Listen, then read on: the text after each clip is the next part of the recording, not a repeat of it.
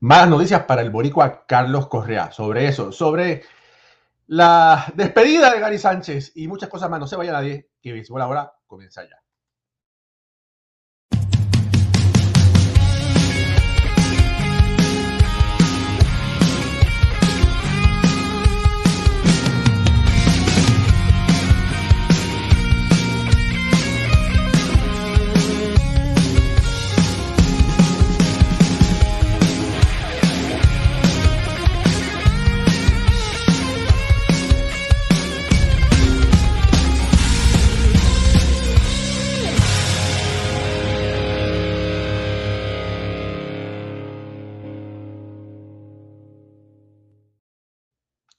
Muy buenas tardes, buenas noches familia del béisbol, bienvenidos a otro programa de béisbol entre amigos por aquí, por béisbol ahora. Mi nombre es Raúl y Ramos, me acompaña Alfredo Ortiz desde Puerto Rico. Y Alfredo, muchas cosas están pasando el béisbol, pero lamentablemente, lamentablemente, el boricua Carlos Correa, aparente y alegadamente, está una vez más lesionado. Malas noticias para él y malas noticias para los gemelos de Minnesota.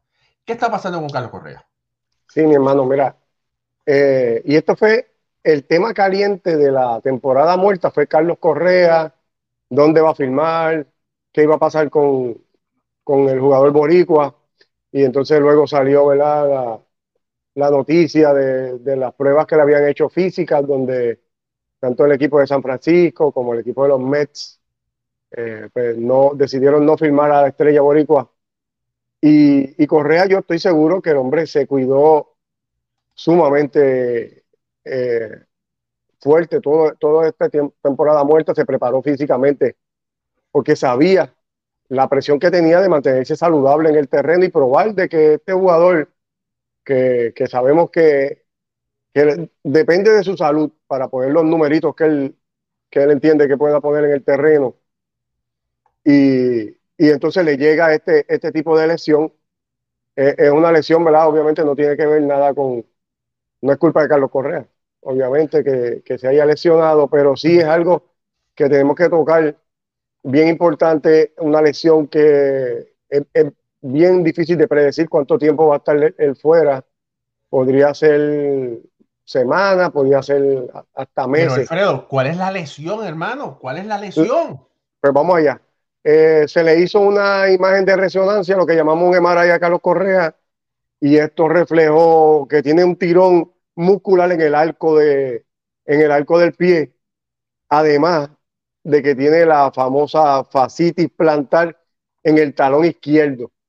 Y ahí donde estamos viendo esa imagen, es como si estuviéramos mirando por debajo el pie y hay un tendón que va desde el talón y une los dedos del pie humano. Ese, ese tendón, que es la fascia, es donde Carlos Correa sufrió, sufrió la lesión, eso está inflamado. Ahí la inflamación puede ser por muchas causas, eh, empezando por el, estrés que se le pone a ese pie durante la acción de jugar, un movimiento que haya hecho brusco. Eh, puede ser muchas cosas porque el pelotero, ¿verdad? Sabemos que todo el tiempo está haciendo unos movimientos, ejercitándose, corriendo para un lado, para el otro. Y en el campo corto, donde es la posición que le está jugando, pues depende mucho de, de, de ese, ese movimiento de pies, de la rapidez que él pueda tener en sus pies y entonces pues eh, eh, le causó este tipo de, inflamación a Carlos Correa. E, este tendón es el que absorbe el impacto al caminar, al correr y al poner fuerza. O sea que lo, está afectando en cualquier función eh, deportiva, especialmente del béisbol, que es lo que le corresponde a él. va a estar fuera de la alineación Carlos Correa. Por un tiempo se le van a seguir haciendo estudios pero muy lamentable, muy lamentable esta lesión. Eh, él no está teniendo la mejor temporada hasta el momento. Estaba dando como inicio de, que su bate estaba empezando a despertar más. Pero esto, pues, obviamente va a atrasar cualquier tipo de, esperanza que tengamos de que Carlos Correa pueda explotar y, tener la temporada que nosotros estamos esperando. Y para el equipo de Minnesota, que tiene grandes esperanzas en, una, en una división central de la Liga Americana que está repleta de equipos jugando bajo 500 y ellos son el único equipo que está jugando sobre 500 liderando la, la, división, pues pierden a, a, Correa en un momento clave de, de, la temporada y hay que ver cómo este equipo se pueda manejar mientras Correa puede regresar. Bueno, mira, vamos aquí eh, a mostrar las estadísticas de Carlos Correa en esta temporada. Hasta el momento, en 169 turnos, el Boricua estaba bateando para promedio de 2.13. Recordemos que Correa es un bateador de por vía de 2.76. En el béisbol moderno, el promedio no tiene tanto que ver porque se miden otras cosas, pero en información que podemos eh, difundir y compartir con ustedes, en los últimos eh, siete juegos, el Borico estaba jugando un poco mejor, estaba bateando para 2.50 de promedio. En los últimos 15 para 2.41, que vemos una mejoría básicamente eh, en el promedio. se estaba envasando, envasando un poco mejor, un promedio de 4.19 de OVP para el Boricua que solamente había podido empujar una carrera en los últimos 24 turnos al bate. Eh, siete bases por bola, se había ponchado nueve veces, seis hits, no había conectado jonrones en sus últimos siete partidos. Y en esta temporada, vamos a ver esta temporada, eh, Correa tiene seis cuadrangulares, 24 empujadas, con un promedio de 2.13. Eh, definitivamente no el pelotero que Minnesota pensaba que iba a tener. Esto no es culpa de nadie. Esta lesión es una lesión común, ¿verdad? Eh, le pasa mucho a los que, personas que andan de pie. A los carteros les sucede mucho. Eh, y sabemos que Carlos Correa invierte en su cuerpo, ¿verdad? Él tiene masajista y no, no fue esta lesión, no fue porque no se cuidó, hay que dejar eso claro. Y esto no tiene nada que ver con la lesión eh, que se había mencionado con los Mets y con los gigantes, ¿verdad, Fredo? Sí, no, definitivamente no tiene que ver nada con lo de lo que se estaba hablando de, Carlos Correa. Eh, pero sí, podemos, lo que podemos decir es que cuando alguna persona, y, mayormente deportista de alto nivel, eh, tiene este tipo de lesión, tiende a compensar para evitar el dolor, que es un dolor punzante en, ese pie, compensar eh, alterando perdona, la, la, manera de caminar, de correr, y esto sí puede llevar a lesiones en otras áreas del cuerpo, incluyendo rodillas, caderas, porque va a ser un esfuerzo y va a tratar de no ponerle carga a ese pie que le, que le está molestando. Así que la mejor decisión en este momento es eh, cancelar cualquier función eh, deportiva de Carlos Correa en lo que se puede manejar esta inflamación y, ver cómo podemos tratar esto lo más pronto posible para que él pueda recuperar, porque sí, aunque no tiene que ver directamente, como estás diciendo, sí podría llevar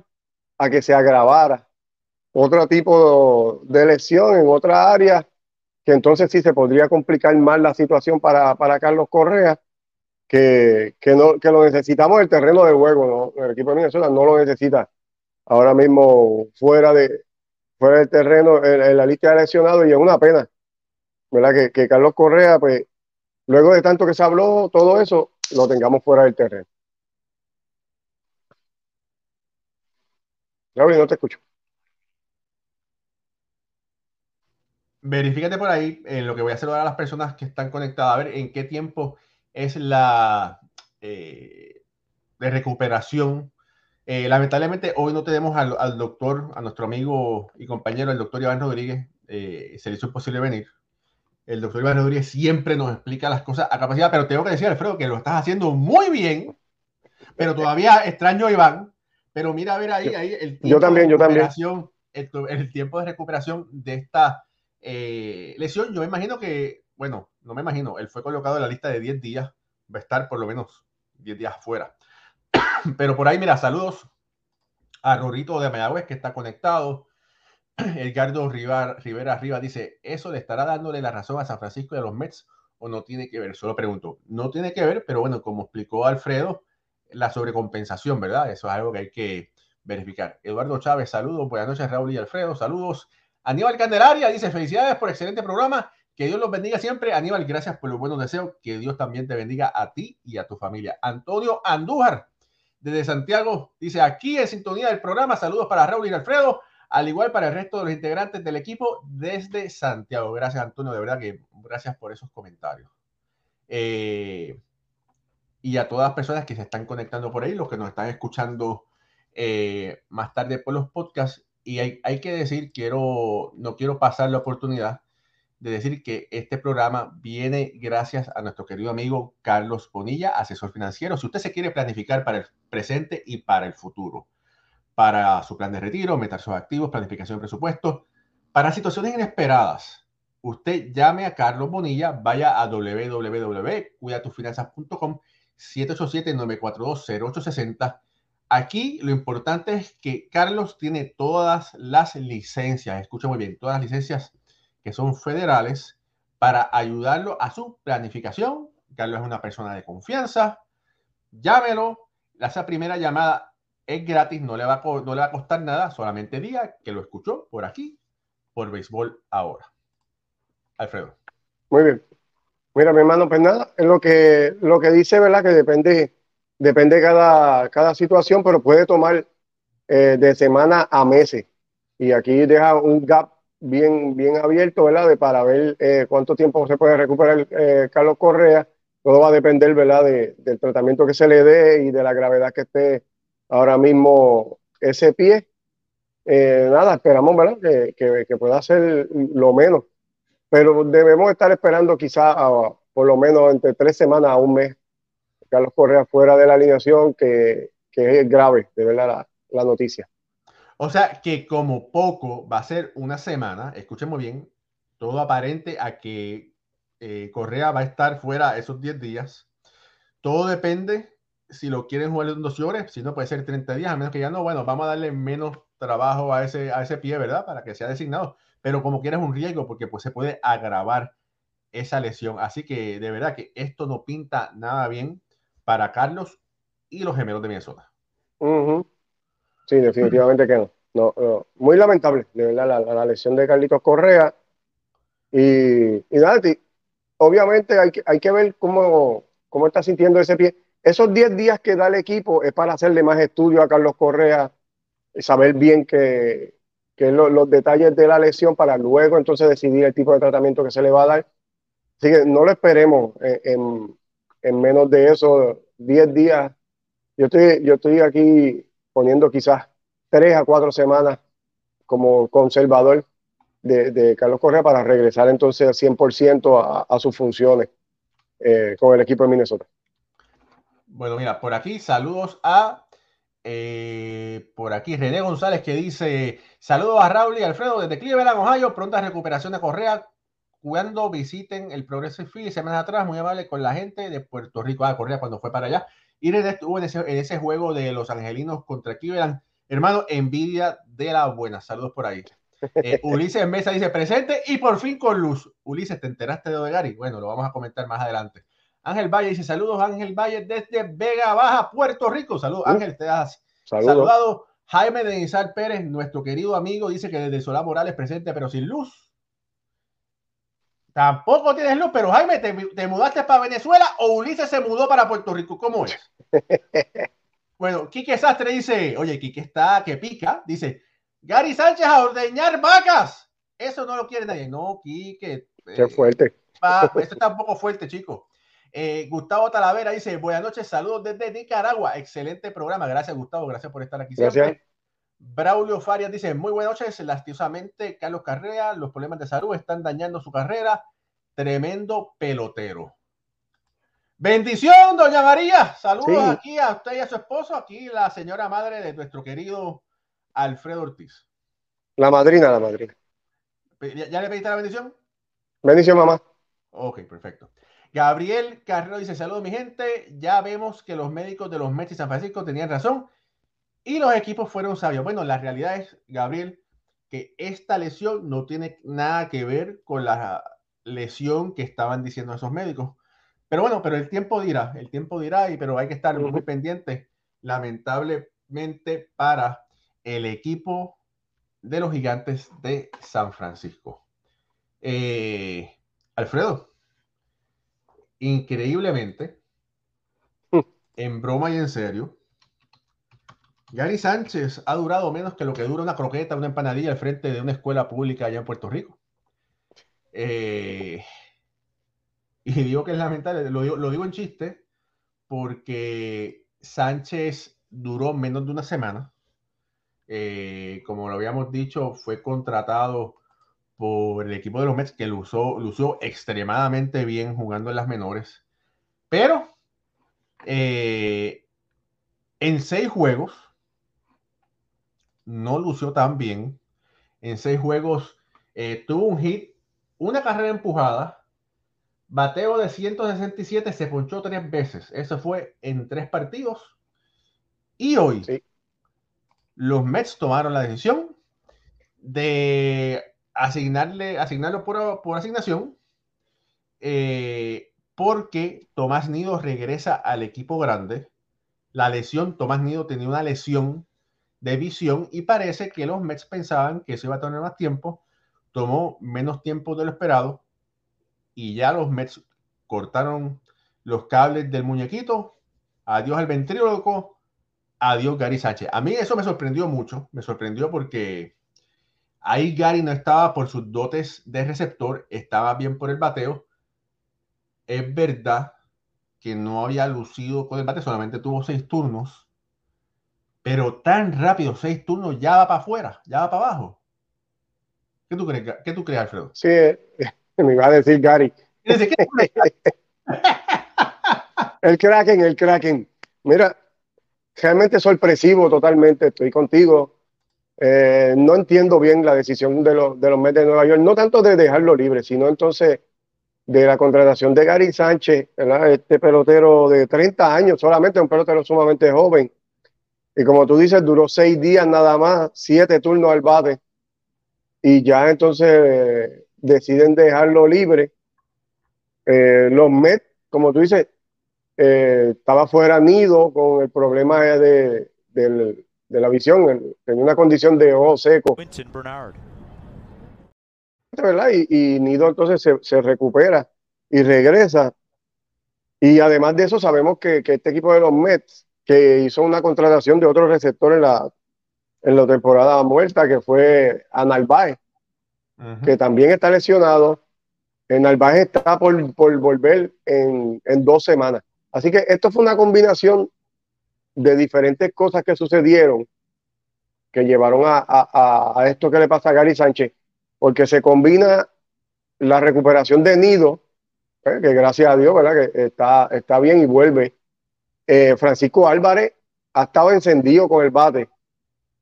Así que este joven ahora mismo es el catcher número uno del equipo de los Mets. Está batiendo casi 300 en, en la última semana.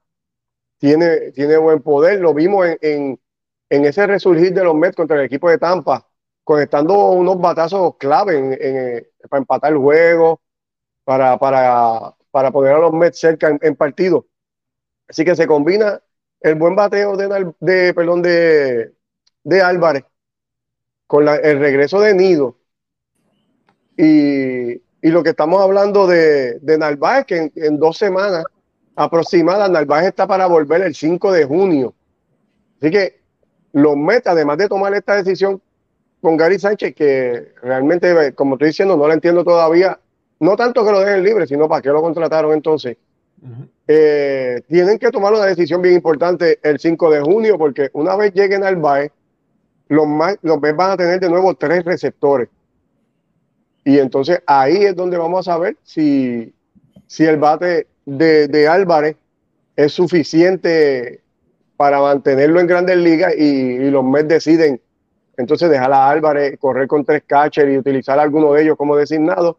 Y toda esta combinación de lo que estoy hablando es lo que llevó a que ya no, no los entiende que no necesitan los servicios de Gary Sánchez y en una semana todo esto se resolvió, ya el hombre está dejado en libertad. Pucho, ¿te sorprendió la novela de Gary Sánchez ahora? No, saludos a toda la gente que nos está viendo y los que nos van a estar escuchando, ¿verdad? Por nuestro, por las plataformas de, de podcast, de Apple, Spotify y todas las demás. Y saludos a Eduardo, Eduardo Chávez. Eduardo, saludos, saludos, buenas noches también. Este, no, Raúl y Alfredo, no me sorprendió. De verdad que no, Alfred. No me sorprende. Eh, los me estaban en, en, una posición que necesitaban un receptor por si acaso. ¿Verdad? Sabíamos la situación de Nido y de, y de Narváez eh, Francisco Álvarez estaba dando indicios, pero no, era como destellos, pero no, no tenía, no se había mantenido, ¿verdad? No había demostrado la consistencia que ha estado demostrando desde la noticia básicamente de Gary Sánchez para acá. Eh, esto se, venía a venir, se venía a venir. Y más cuando tú le pones eh, la presión a la organización de esto es lo que yo quiero, si no haces esto, ellos van a cumplir porque te necesitan, pero a la hora que no te necesiten, cosas como estas pasan y esto es lo que, lo que, se queda, lo que queda demostrado, Raúl. Así que no me sorprende, Alfred. Bueno, mira, por ahí eh, dice Gabriel Carrero, dice, creo que lamentablemente cuando regrese Narváez baja a Nido o lo cambian porque Álvarez tiene una defensa y una ofensiva increíble. Bueno, eh, yo creo que a Nido no lo pueden bajar. En todo caso, bajarían a Álvarez. Eh, porque Dios no tiene más opciones, si más no me equivoco. Eh, hasta este momento, hasta este momento, los peloteros de los Mets están muy contentos con Álvarez. Se pensó, se consideró bajarlo, pero los dijeron, no, no, no lo puedes bajar. Y bueno, eso fue lo que pasó. Mantuvieron, el equipo mantuvo Álvarez y se deshacieron de los servicios de Gary Sánchez. A mí eh, mi, humilde opinión es que ahí lo interesante era el bate, la posibilidad del bate de Gary, la posibilidad de bater los cuadrangulares, ¿verdad? Y entonces Vogelback de alguna forma sigue eh, agarrándose el salvavidas, ¿verdad? No tiene, no tiene opción este Raúl. No, no, tiene, opción, claro. pero Vogelback está bateando para, en este momento para 2.24. La ventaja de Vogelback es que es zurdo, pero aparte de eso no tiene más nada. Entonces, eh, los Mets se está aguantando a un bogey que es muy querido en, el clubhouse de los Mets, pero este no es el hombre que los Mets van a van a tratar de va, eh, a sacarlo. Por ahí Edgardo Rivera arriba dice, los Mets debieron tratar de traer a Salvador Pérez. Kansas City no va a cambiar a Salvador Pérez por nada del mundo. Mira, Raúl, pues, pues, podríamos entonces nosotros pensar que, que los Mets, ¿verdad? Podrían tomar la decisión de estar con los tres receptores, ya que quizás la posición más débil de este equipo es, es, la posición de bateador designado. Y, y tienen la posibilidad, entonces, si, si Álvarez continúa con ese resurgir ofensivo, de, de utilizarlo ahí como, como bateador designado y darle entonces la receptoría a una combinación de Narváez Nido sin quitarle la oportunidad a él. Narváez no es un mal bateador, Narváez es un bateador de casi 260 de por vida en grandes ligas. Así que no, Narváez no te resta en la alineación. Y es bateador zurdo, como el Narváez. También, que entonces es un buen bate para utilizarlo como designado, para traerlo de emergente en situaciones importantes. Así que es una decisión que los Mets pueden tomar eh, entiendo yo que se la facilita quizás un poco la debilidad que tiene en esa posición de bateador designado. Y, con estos tres receptores que son, son tres receptores bien diferentes. Ahí tú tienes un Tomás Nido que, que es 90% defensivo. Eh, Álvarez quizás es la combinación ofensiva, defensa más explosivo, pero todavía su defensa no, no está al nivel de lo que el bate ha demostrado. Y Narváez, que es el veterano, ha sido, ha ido a juego estrella, ha, lucido bien con, con equipo. Eh, te da esa parte, ¿verdad? Quizás esa mejor combinación entre receptor y, bateador Así que tiene una combinación de tres receptores que podría Buckshot Walter con su, con su experiencia y habilidad como dirigente buscar una combinación y, lograr mantener a estos tres receptores en, en grandes ligas. Mira, para que ustedes escuchen, Álvarez hasta este, hasta este momento se ha convertido en el mejor bateador de los Mets. Tiene el OPS más alto de la alineación con un OPS sobre los 800. En promedio, en promedio lo que está bateando es apenas 247. 247. Eh, pero, pero en sus últimos 15 juegos bateando para 298 y en sus últimos 7 para 381. Así que no había forma en que los Mets decidieran bajar a tu mejor bateador. Imposible. No, y en momentos clave también ha sacado la cara. Ofensivamente y defensivamente también, El que ha estado viendo los juegos sabe que eh, Álvarez ha mejorado, ha cogido la confianza, Alfredo. lo hemos visto eh, corredores en, posición de anotar y la forma, los, los, picheos que está bloqueando, la manera en que está jugando esa, defensa, esa receptoría es, increíble. Yo creo que ya él encontró, ¿verdad? Ese sentirse cómodo, ¿verdad? Detrás del plato con, con ese cuerpo de picheo. Y yo creo que mm, vamos a seguir viendo mejores cosas de este, de este joven. Oye, eh, los Mets finalmente están ganando, perdieron los primeros dos partidos contra los Cubs, están ganando cinco carreras por uno. Cookie Carrasco, dando señales de vida, ha mantenido a los Cubs en una carrera en seis entradas y impresionantemente, Christopher Morel no la ha votado hasta este momento, está de 13. Pero Vamos a hablar un poquito de Christopher Morel. Es una pena que, nuestro querido amigo y hermano eh, Moisés Fabián no esté con nosotros. Moisés está en el juego de los Yankees eh, y Baltimore. Nos envió un video y lo vamos a pasar ya mismo. Pero Christopher Morel es una de esas historias de esta temporada que van a estar escritos en los libros de el béisbol. Hasta este momento, hasta este momento, eh, en 55 turnos la ha desaparecido, desaparecido en nueve ocasiones, un promedio de 3.45, un OPS de 1270. Pucho. No, es increíble, es impresionante lo que está haciendo. Eh, no empezó con el equipo cuando, ¿verdad? cuando se fueron para, partieron hacia la temporada. Eh, lo dejaron, pero el año pasado vimos que este, este núcleo de Morel, Honer, eh, Wisdom, eh, hicieron a lo último y de Suzuki hicieron un, hicieron un push, ¿verdad? a la temporada hicieron un daño, ganaron sus juegos, se enracharon, tuvieron una buena segunda mitad y, ¿verdad? Terminaron la, temporada fuerte, este equipo de, los Cops.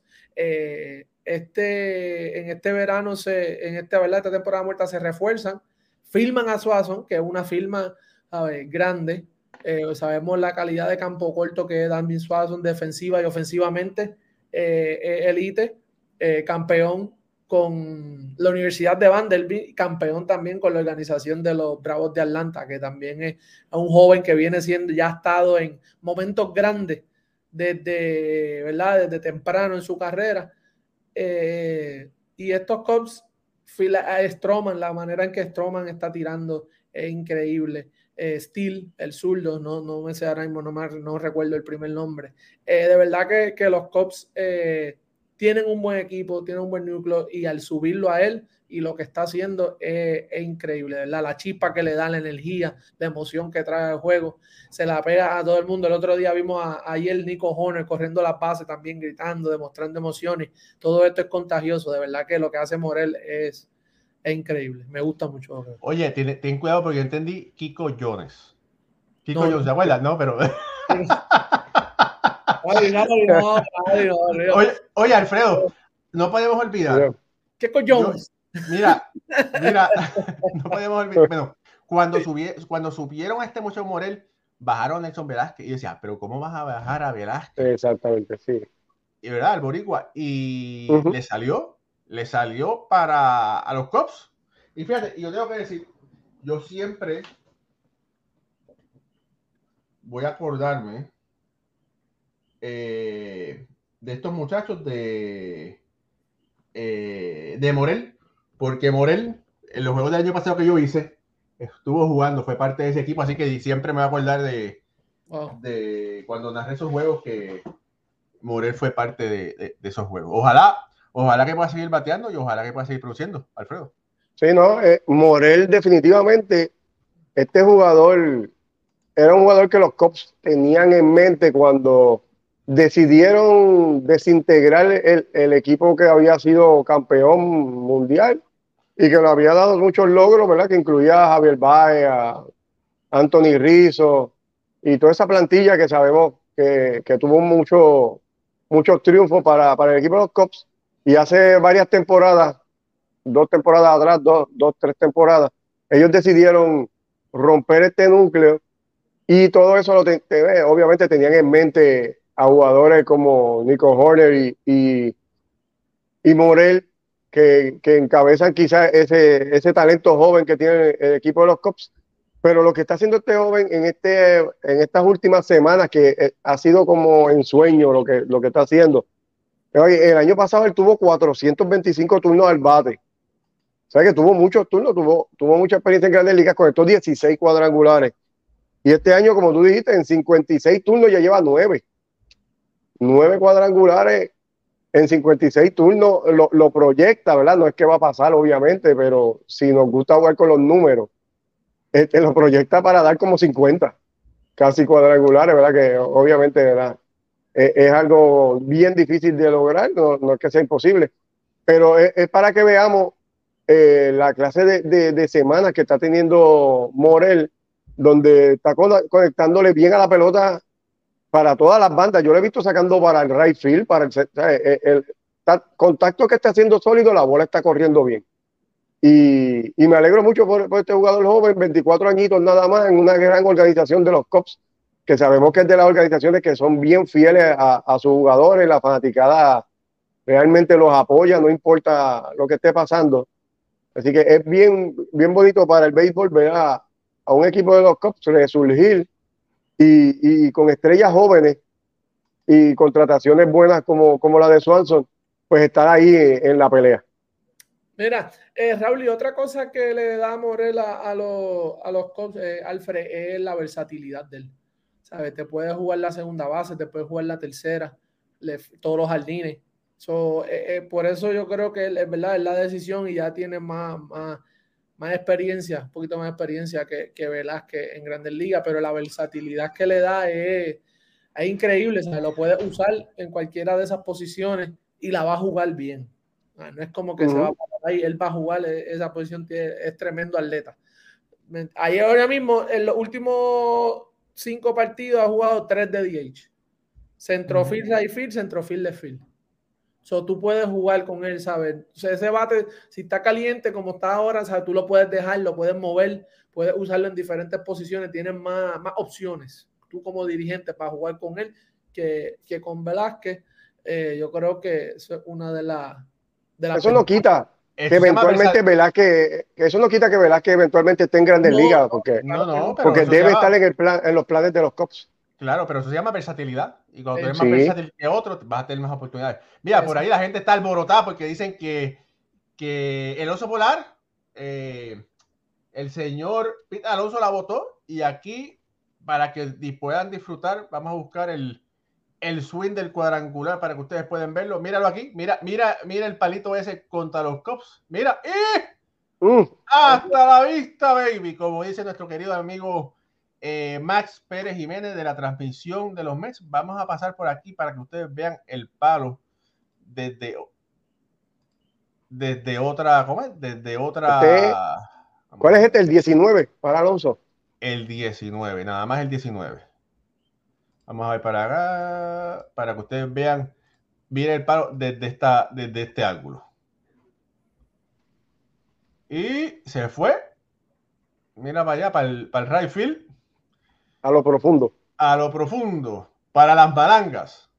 Y por ahí va Pete Alonso con su trote jonronil, el 19 de la temporada, poniendo a los Mets siete carreras por una. Y está eh, poniendo unos números muy buenos otra vez de poder esta temporada Pete Alonso. No, tienes que, tienes que entenderlo ya. Yo creo que ya el tío Cogen tiene que, tiene que hacer algo con el oso polar. Tiene que ya filmarlo. De verdad. No, no, no ¿qué más tú quieres que demuestre? Raúl, y tienes que decirle cuando vayas al CD pedirle una reunión al tío porque, ¿sabes? ¿Qué más tú quieres que demuestre? ¿Sabes? Él, él, es, es, increíble en los momentos grandes, ¿sabes? Defensivamente lo que está haciendo defensivamente, lo mucho que ha mejorado en esa primera base ha sido, ha sido increíble, de verdad que sí. yo espero que no lleguen a la temporada muerta para entrar en negociaciones y puedan hablarlo ahora para que ese equipo coge ese ritmo y el, el oso esté tranquilo. Mira, eh, en este momento los Yankees están perdiendo tres carreras por cero frente a los Orioles en Yankee Stadium, pero eh, nuestro querido amigo y hermano Moisés Fabián, de asignación especial, está directamente está en Stadium y envió un video. Vamos a pasarlo un momentito ahora para que ustedes todos puedan escucharlo. Uno de los dolores de cabeza de los Yankees de New York se llaman los Orioles de Baltimore. No solamente son los Reyes de Tampa, los Orioles han tenido un inicio de temporada espectacular están pegados, posicionados en la segunda posición de la división este de la Liga Americana, solo detrás de los Reyes de Tampa. Están jugando su tercer partido de esta serie en el Yankee Stadium. Los Yankees, que han tenido una mejoría bastante buena, porque de un momento estar a 12, a 13 partidos en el último lugar, se encuentran ya en el tercer lugar de la división este de la Liga Americana.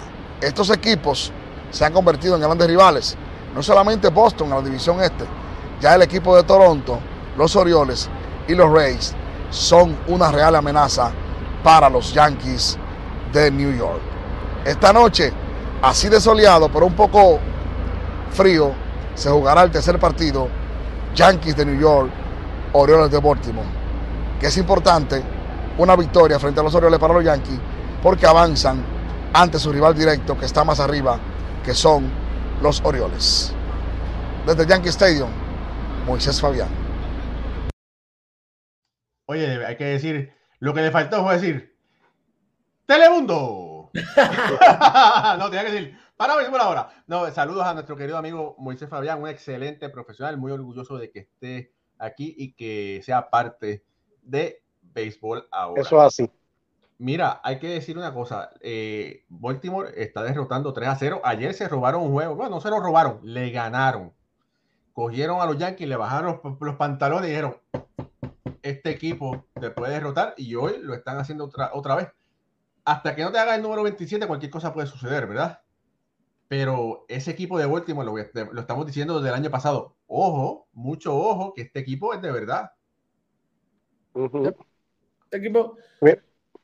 Alfred. Si no, y te iba a decir que estuvieran preparados para, para barrida, porque si no es porque George eh, conecta ese batazo, eso fue la octava o novena entrada, fue. La novena. En la novena entrada para, empatar el juego que luego ganaron en entradas extras. Eh, estuviéramos hablando de que los Orioles están preparados para barrer a los Yankees en Yankee Stadium.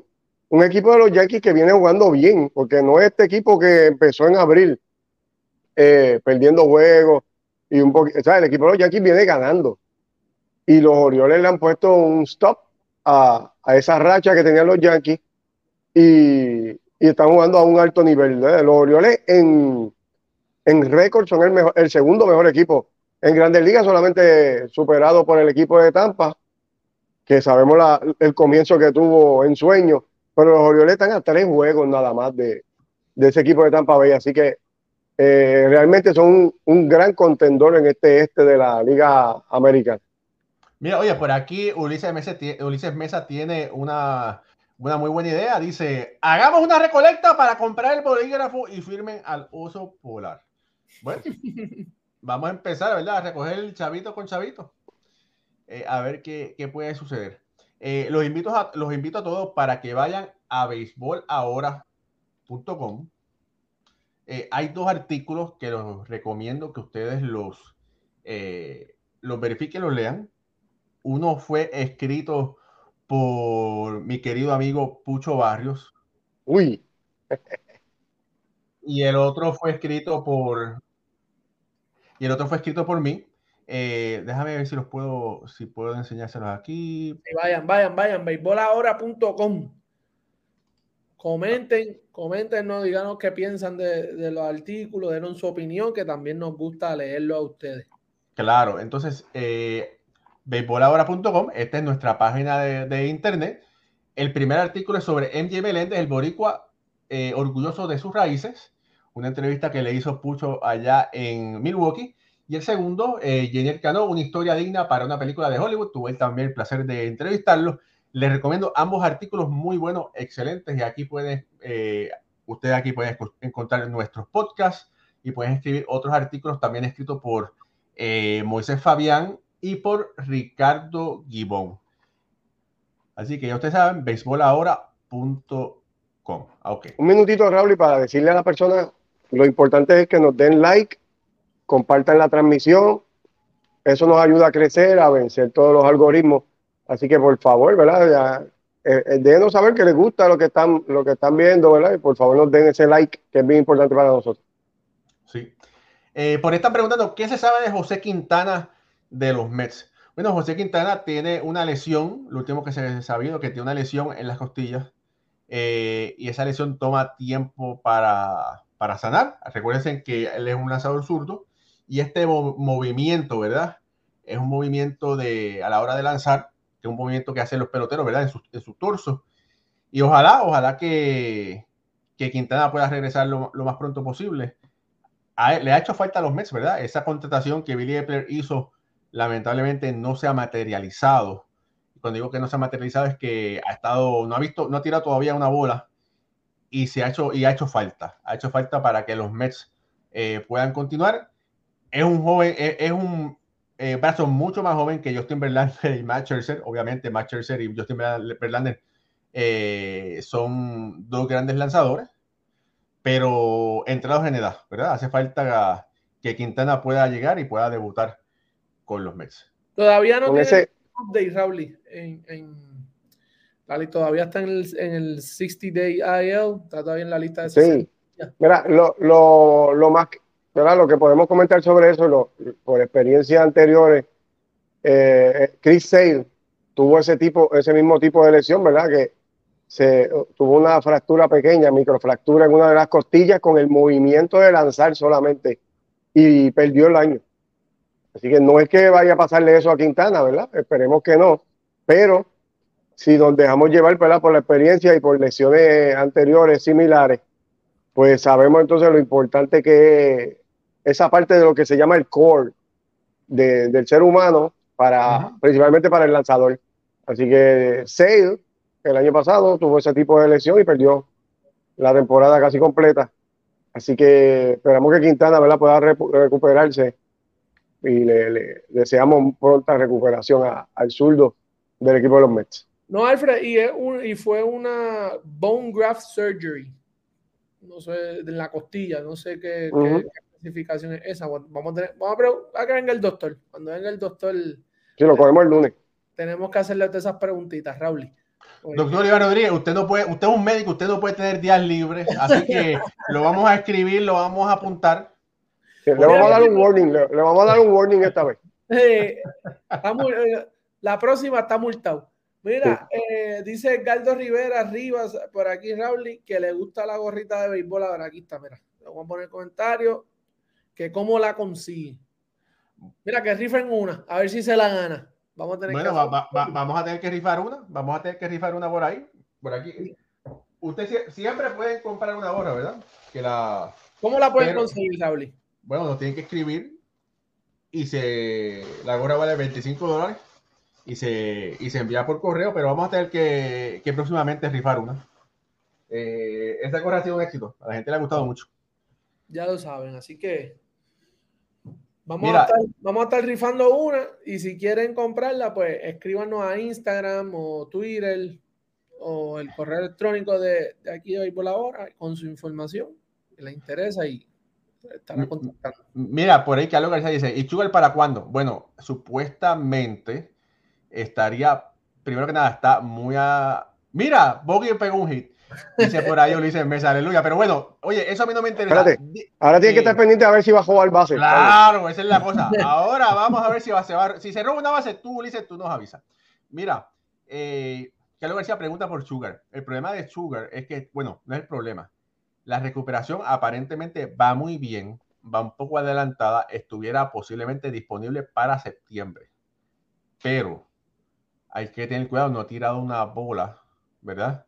Eh, y hay que veces que acelerar una recuperación puede ser perjudicial, lo hemos hablado aquí anteriormente, Pucho lo comentó, Moisés lo comentó, así que hay que tener mucha precaución. Si, si los Mets estuviesen en la pelea para de verdad, quizás vale la pena traerlo, pero si los Mets están fuera de la contienda, hay que pensarlo tres veces antes de traer a un Díaz a esta temporada. No, y como va la temporada, de verdad, no hay ni que pensar en eso ahora mismo. Eh, yo creo que no hay, no hay por qué estar mirando a eso. Déjenlo que sane, que ese, ¿verdad? ese ligamento eh, eh, sane completo, que tenga su tiempo de recuperación como es, si le puede dar un poquito más de lo que, de lo que es recomendado mejor. y para el año que viene, pero como están las cosas ahora mismo, eh, esa, sabemos que el, el, único que es un caballo ahí seguro es Atlanta. Ahí no hay. Oye, hablando sobre eso, Atlanta, ese juego, Filadelfia y Atlanta, estaba ganando Atlanta 5 carreras por 4. Se empató hasta 5 a 5. La votó, eh, la votó Harper. También la votó Austin Riley, que metió dos palos de sobre 400 pies. Ese equipo de Atlanta sigue ganando continúa en el primer lugar, pero eso, eso es bueno, que, que, peleen contra Filadelfia y se maten entre ellos mismos. Hace falta que Filadelfia gane ese juego. No, y el regreso... Y, no podemos, y hay que hablar de Acuña. O sea, si vamos a hablar de Atlanta, hay que hablar de Acuña. No, claro. Que está teniendo una temporada espectacular. Magistral, ¿verdad? No, es impresionante. Yo creo que ya Acuña, el año pasado lo vimos un poquito lento, todavía yo creo que tenía miedo de, de las rodillas, de lastimarse, a lo mejor no se sentía cómodo completamente, pero vemos que ahora lleva jugando desde diciembre, ¿sabes? Desde Venezuela, un poquito noviembre, diciembre, un poquito antes. Jugó en el clásico también, so ya tiene esa confianza para atrás, esa rodilla ya está, ¿verdad? Eh, como dice, como se dice, nueva. Eh, y lo estamos viendo, lo que está haciendo eh, Acuña, robando bases, está en el, en el home play, se ve súper cómodo. Yo creo que esto es todo este juego que, que, que tiene el clásico, la, la, la liga de, de, de, invierno, lo ha ayudado un montón. Y qué bueno, de verdad que qué bueno por, por Ronald Acuña. Sí. Ahora mismo, si no es el mejor pelotero en performance en grandes ligas, se eh, parece mucho. se parece mucho. Él sí. está solo para MVP.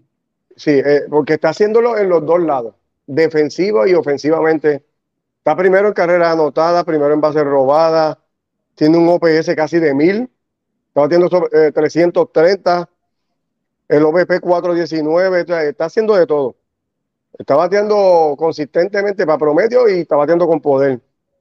Y lo que está haciendo en, la defensa, los otros días vimos un, tiro que hizo que, que, nos hizo recordar los mejores brazos, los mejores momentos de, de Clemente, Vladimir Guerrero, que eran los brazos elite, y así hizo un tiro como sensacional. Y que me, eh, alegro mucho que este muchacho se, que a mucha gente quizás son un poquito, eh, toman con cuidado a Acuña por, por la manera él de jugar, como celebra, y que hay, que hay mucha gente que no le gusta eso, pero realmente eh, tiene todas las herramientas y no se le puede quitar ningún mérito de lo que está haciendo. Mira, y, es, un jugador que siempre puede batear a hacer un 30-30, posiblemente un 40-40, tiene las habilidades. Ahora, lo que sucede es que tú siendo los Bravos de Atlanta, tú quieres que Acuña se arriesgue robándose muchas bases. Eh, es parte de su juego, y el juego que se está, el juego que se está jugando ahora, Raúl, yo creo. Y con una alineación como la de Atlanta, que a la que tú tengas un hombre en segunda, con ese poder que hay, de verdad que mm, ellos no, no, deben estar ni pensando en eso. Eh, yo creo que más tú te debes preocupar una jugada en, los jardines que robándose una base. Y más con lo grande que son las bases ahora, que hay espacio para todo el mundo ahí. Hay, cama para, tanta gente, ¿verdad? Hay cama para gente. Ahí el Rey Delgado está por ahí. Saluda al Rey. a nuestro querido amigo. Mira, eh, eh, Atlanta se fue arriba 7 a 5, pero los Mets están 10 a 1. Francisco Lindor por fin batió un hit. Hoy está de 5-1. Por ahí preguntaban ¿qué, pensamos de Francisco Lindor. Bueno, eh, Paquito poco a poco ha ido calentando los motores. Todavía le falta, ¿verdad? Donde nosotros pensamos que puede llegar, sí, ha, empujado carreras, pero el Paquito consistente con, bateo, con el bateo todavía no está ahí. Pero bueno, pero está llegando, está, está en esa dirección. Así que a mí no me, no me preocupa tanto. Esperemos. Raúl, Cano, Cano está cerrando hoy por, por el equipo de, por, aquí, los Orioles. Rey dice, sí, gracias por el dimension. Rey, nosotros siempre que tú saludas ahí, siempre te mencionamos. Eh, bueno, Rey, Rey otro profesional, ¿verdad? Que, que, comenta con, con su alter ego, ¿verdad? Que a alguna gente le puede caer como una patada en la barriga a medianoche, por no decir otro lado, ¿verdad? Pero Rey las canta de vez en cuando, ¿verdad? Así que, nada, saludos por allá, Rey. Eh, mira, tengo que... Hay dos cosas que no se me pueden olvidar hoy. Hoy es 25 de mayo y hoy se, se conmemora el natalicio de Martín Diego. Martín Diego, el pelotero posiblemente más completo en la historia del béisbol organizado cubano, jugador de Salón de la Fama. Eh, uno de los grandes. Y hoy, nuestro querido amigo y hermano eh, Palillito cumple un año de que nos abandonó físicamente. Lamentablemente, Palillito no está con nosotros, pero su recuerdo apertura. Eh, la gente no sabe y posiblemente él, él no sabe cuánto él inculcó en todos nosotros, pero era alguien que siempre estaba siempre muy alegre. Eh, cuando te tenía que decir las cosas, no se las callaba, te las decía de frente y con una sonrisa. Decía, caballo, pero esto, pero lo otro, pero te lo decía, ¿verdad? Eh, y de verdad que es una gran pérdida, una gran pérdida para todos nosotros. Eh, que Palillito no esté ya en su forma física, ¿verdad? Eh, yo creo, ¿verdad? Que, en, que cuando pues, uno deja de existir este mundo, ¿verdad? El alma trasciende. Y pues tengo que pensar que el alma de Palillito ha trascendido, ¿verdad? Eh, y nada, eh, muchos cariños para él, para su familia, eh, para todos ustedes que, que, lo siguieron y que, bueno, siguen su legado en, en, Me Gustan los Deportes, que lo hace Carlos, Carlos Vargas, nuestro querido amigo también. Pero bueno, hay que, haciendo una parte, ¿verdad? Que extrañamos a Palillito y, y nada, hay que seguir eh, eh, haciendo esto que nos gusta, que nos apasiona, con seriedad, tratando de llevarlo a menos, pero quería recordar la memoria de Palillito hoy, 25 de mayo. No, y lo que la plataforma que dejó, ¿verdad? Tantas tantas vidas que impactó. Él no tiene idea cuántas vidas impactó. Eso es, se me paran los pelos, eh, pues, eh, eh, ¿verdad? No, no tuve la oportunidad de, de, conocerlo bien, pero sí lo veía por las redes y veía todo su contenido. Este, de verdad que fue, una pérdida grande. Esperemos Que, que, esté descansando y que ese legado que ha dejado sé que no, no, no va a morir, lo dejo en buenas manos y que, que siga, siga ese programa, siga con éxito y, de verdad que eh, está, está, Mira, Rey puso ahí, cabro, te amo, él, le decía cabro a la gente, cabro, ven acá, bueno, bueno, pero nada, eh, bueno, ahora, pasando un poco la página, ¿verdad? Eh, eh, se me fue el hilo, disculpen, familia. Es que, verdad que ese, verdad, no. Ah, lo que estaba diciendo, Raúl. Estaba diciendo que Jenner Cano está cerrando el juego. Sí, quería, aprovechar para darte las gracias porque gracias a este programa pues sí, yo, yo sí tuve la oportunidad de conocer a Palillito, que, en paz descanse. Y, y, todas las palabras que tú dices son, son ciertas, son así. Los que tuvimos break de hablar con él, conocerlo. Eh, un gran ser humano. Y te extrañamos mucho, mi hermano. De verdad que eh, todos los días, hace falta todos los días. Pues, sí, está cerrando Cano contra los Yankees. Eh, tiene hombre en primera, no hay out en la novena. El equipo de los Yankees tratando de hacer un comeback. Eh, cogió base por bola a George y está bateando Rizzo ahora con, con un strike. Oye, hay que decir que este muchacho Cano tiene una historia muy interesante. Eh, a él lo suspendieron por querer. Él, trató de hacer por las vías pertinentes abandonar Cuba. Un papeleo, tuvo que llevar un papeleo en Cuba y todo. Y como que lo suspendieron un año de toda actividad de béisbol. Tenía que entrenar dentro de su casa. Eh, pero bueno, pudo salir. Y eh, este año, escuchen bien esta estadística, tiene el mejor whip en la historia del béisbol, del béisbol moderno en 14 juegos consecutivos. Tuvo un, whip de punto 16. Así mismo, Pucho. Como abriste los ojos, hermano, ¿verdad? Un whip. ¿Qué, ¿Qué hace el whip? El whip es los hits y las bases por bolas permitidos los corredores por entrada, ¿verdad? Pues. Por inning pitch.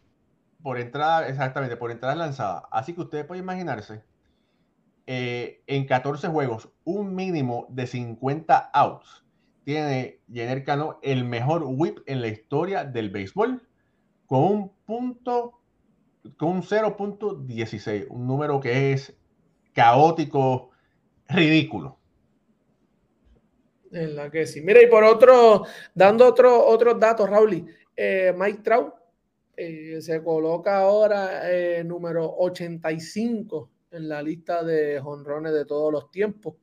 Eh, ¿A quién fue que le. Jody Mucho Jody Mayo. Mayo. Lo dije y se me olvidó. Mira, para ahí. Este, Yankee Clipper.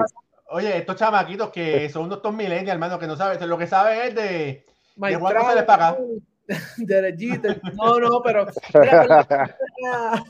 a Jody Mayo para colocarse en la posición número 85 eh, ahora le queda eh, nada más y nada menos que eh, Todd Helton para, para, empatar en la, en la posición número 82 de, con 369.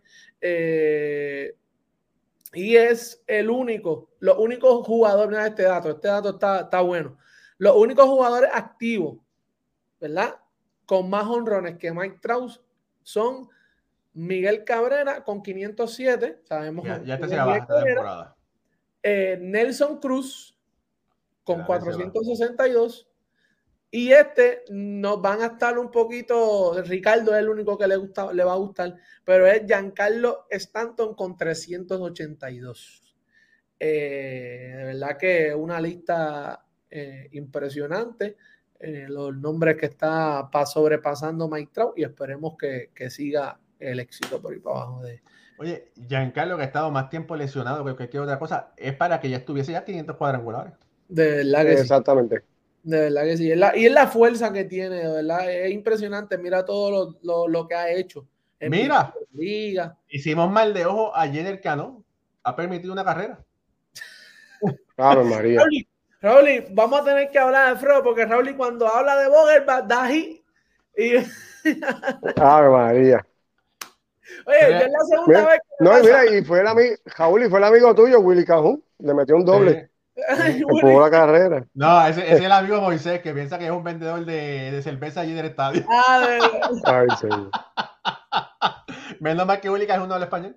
Pero. Mira, Raúl, le, esa carrera le, le, subió la efectividad lamentablemente acá, ¿no? A 0.68. el tipo está nasty, de verdad. Está bien más, pero bueno, ahí está, ¿verdad? Eh, hombre en segunda, 3 a 1. Eh, están. Bueno, espérate, a ver qué pasa ahora. Golpe viene batiendo.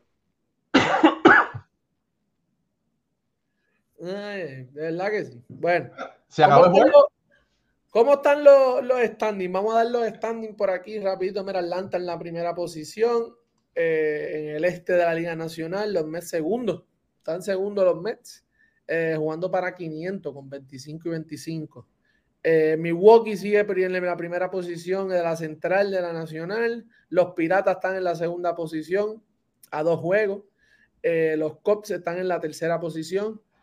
ahí tenemos a Búscamelo, busca para abajo, dale para abajo, búscamelo este, el oeste de la nacional. Doyer. Los Doyle siguen galopando cómodamente, Raúl, sin tener mucho nombre. No, pero espérate, Arizona está a uno y medio. están ahí. No están, tan cómodos. Bueno, pero lo que pasa es que los, los, tienen un mejor equipo que Arizona. Pero, pero ese uno y medio es como si fuera un 10. Pucho, pero ¿qué es eso? ¿Matemática es matemática? un y medio para Arizona Oye, y Arizona tiene buen equipo. Arizona tiene un equipo, un equipo que batea. Mucho, que, mucho que, tú sacaste en matemática. No, o sea, oye, yo, yo, estoy, preocupado. Ese, ese, un y medio para Arizona es como si fuera un. Tiene que ser por lo menos cinco, pero tiene tres o cuatro, pero diez. los doy el. Yo lo dije. De, Mira, Pucho, pues colo, Colorado está a 9, es como, están como a 25 juegos. tú sabes que Colorado no va para ningún lado. Él, dice, envíalos para doble A. si oh fuera fútbol, tú sabes que si fuera fútbol, tú sabes que si los equipos no ganan, van para para una, una liga, ¿verdad? De, para abajo. Ajá. Una liga, ¿verdad? Pues para allá, para, para clase A dura. No, no, no. Para división 2. A lo que me refiero es que los, los Dodgers van a donde van a seguir dominando esa, esa división, ¿sabes? Los, los, Arizona pues está, está jugando buen béisbol, pero no creo que, que, se vaya a mantener así. Los Dodgers yo creo que van a ganar la, la división. Dale, dale para, dale para la americana, Pucho. Van a seguir eh, despegando. Mira, vamos al este de la americana, sabemos todo la, la, la batalla que hay. Oye, Texas, es increíble lo que ha hecho Texas. Eso, tenemos que hablar de ese equipo en profundidad, Raúl. Yo creo que ese equipo tenemos que, que hablarle en profundidad. Lo que están haciendo es impresionante. hay que analizarlo. Jonah Heim, eh, y sin Cory Siegel y sin Jacob de Grom. Pero Cory Siegel está luciendo. Bueno, pero ahora viró, pero ha estado in and out por, ah, la lesión. Pero, eh, pero, pero, pero ha, hecho, ha, hecho, un poquito más que Carlos Correa, ¿verdad? No, eh, no voy a decir nada. este, la contratación de Bruce Bochy, yo creo que la experiencia, eh, eh, ese, tener ese, ese skipper ahí, ah, porque básicamente ellos añadieron dos o tres piezas. No fue que tampoco ellos hicieron eh, una reconstrucción del equipo o, añadieron mucha gente. Fueron dos o tres cositas, pero yo creo que al añadir y darle el mando a, Bruce Bochy, que todos sabemos el resumen y esos tiempos con, con los gigantes de San Francisco, Alfred, yo creo que eh, estamos viendo el efecto eh, en, en, los... si tú ves, Pucho, por esa misma línea, hubo un momento que hace quizás cinco o seis años atrás, que había un boom de contratar eh, dirigentes novatos, dirigentes sin mucha experiencia, buscando sangre nueva.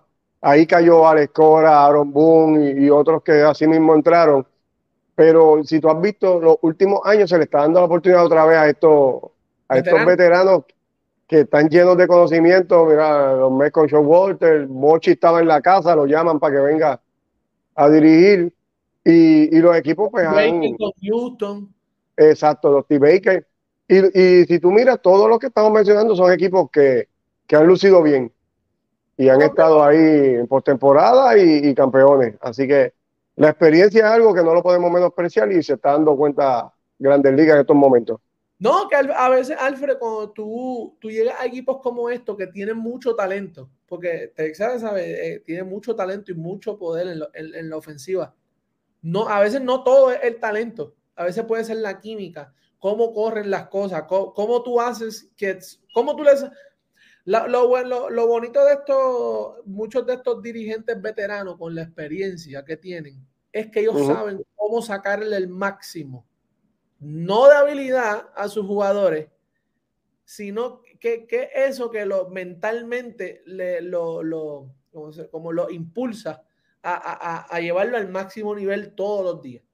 Y cómo le sacan lo mejor a cada uno. Y esto es lo que, lo que hacen muchos de estos dirigentes. Ellos no hacen mucho, ellos cambian dos o tres cositas, saben la química, ok, ¿qué, qué, cómo, qué el ambiente que, estos tipos me funcionan, qué es lo que necesita este para que, para que me tire seis, siete entradas, cómo él, cuando él se siente de así, ¿sabes? ¿Qué es lo que él hace que lo mantiene en este nivel? E, esas cositas pequeñas, ese unir los equipos y eso.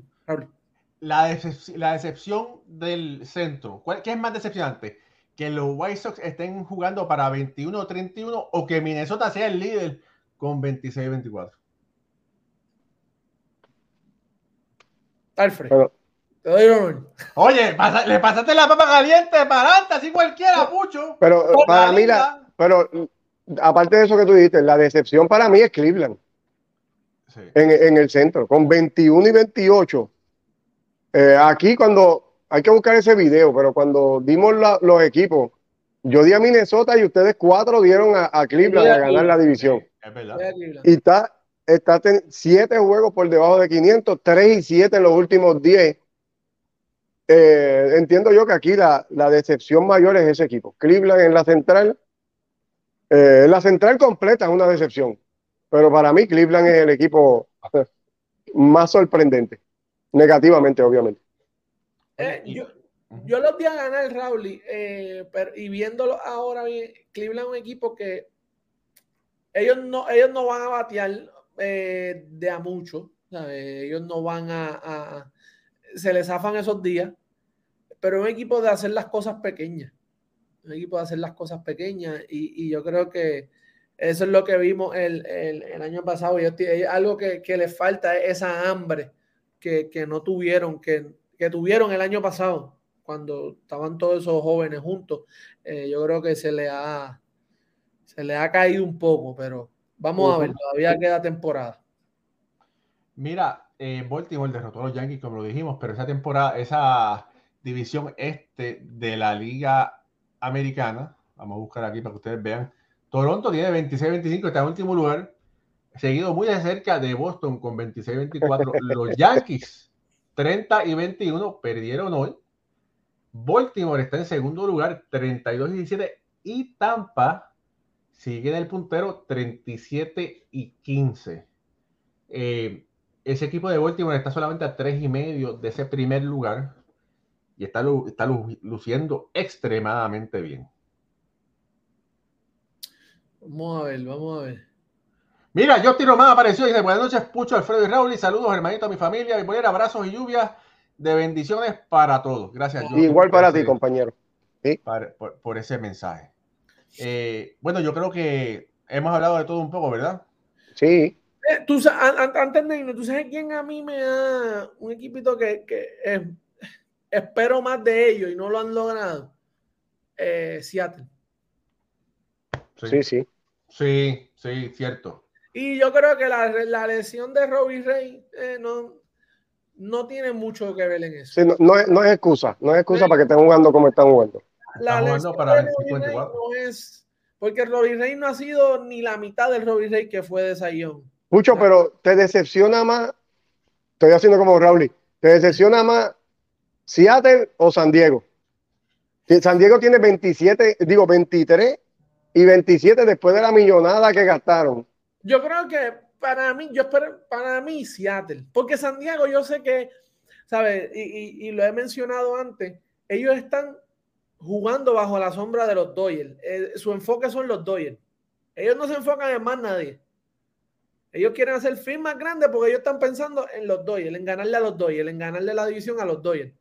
Seattle te hace varios cambios y hace eh, eh, esta espera y como terminaron el año pasado y con estas piezas que traen, yo esperaba que fuera un equipo que por lo menos estuviese cómodamente en la segunda posición, porque sabemos, ¿verdad? El, talento de, Houston.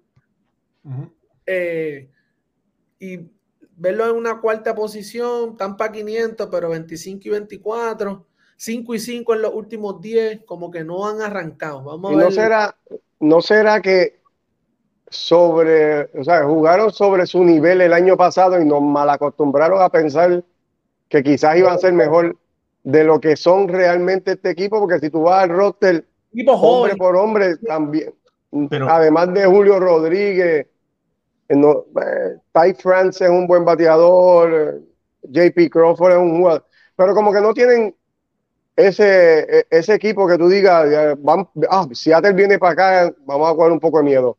Realmente no es un equipo que me intimida mucho. Quizás jugaron por encima del nivel el año pasado. Oye, Alfredo, que mucho tú has aprendido. ¿Tú, ¿Dónde tú, coges toda esa información? ¿Tú, ves, tú no te pierdes por ahora? Un amigo mío ahí que, que yo llamo Ramos, de apellido Ramos.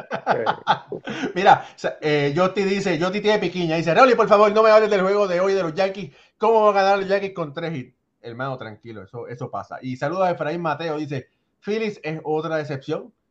Bueno, sí, todavía. Esa, esa división este de la, de la Liga Nacional eh, todo el mundo, el único de seguro ahí es Atlanta, los demás todos. Atlanta es el único. Los Mets ha sido, ¿verdad? Otro bochinche, pero hay que tener mucho cuidado con lo que se dice. Eh, Miami, y eso, y eso es para conversación de autoridad, que me, como me dijo Alfredo, el Sandy Alcántara del 2023 no es amigo del 2022. Eso lo, eso lo eh, chequeamos el lunes. Eso vamos, a hablar de él y de otro pitcher más, pero que está haciendo un trabajo excepcional. Vamos a hablar el lunes de eso. Eh, esa división este está dejando mucho, está dando mucho que desear. Yo pensaba que va a estar más, más, más competitiva. Y el equipo de Pittsburgh, que empezó también, está ahora 25 y 24. Eh, un, juego solamente por encima de los 500, ¿verdad? Bueno, eh, Alfredo hermano, despide el show.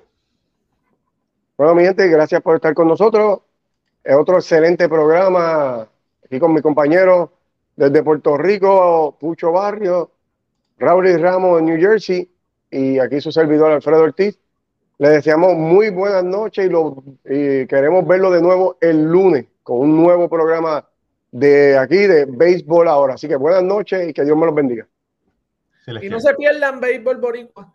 Oh, sí, ¿verdad? ¿verdad? Boricua béisbol, sí. El Boricua béisbol. Pucho, ¿cuándo lo tiramos? ¿El domingo? El lunes. El lunes. Antes, como, como hicimos, antes de. Bueno, lo, anunciamos. Vamos lo hablamos, pero no se lo pierdan, que va a estar bueno. Sí, sí, ahora, ahora Pucho, ¿cómo está? Pucho está, Pucho está, ya tú sabes cómo está. está suelto, está suelto. Está suelto como gavete. Bueno. Los me tienen trabajando, me tienen, tienen trabajando, pero. Son buenos. Nos vemos, gente. Gracias. Gracias a todos.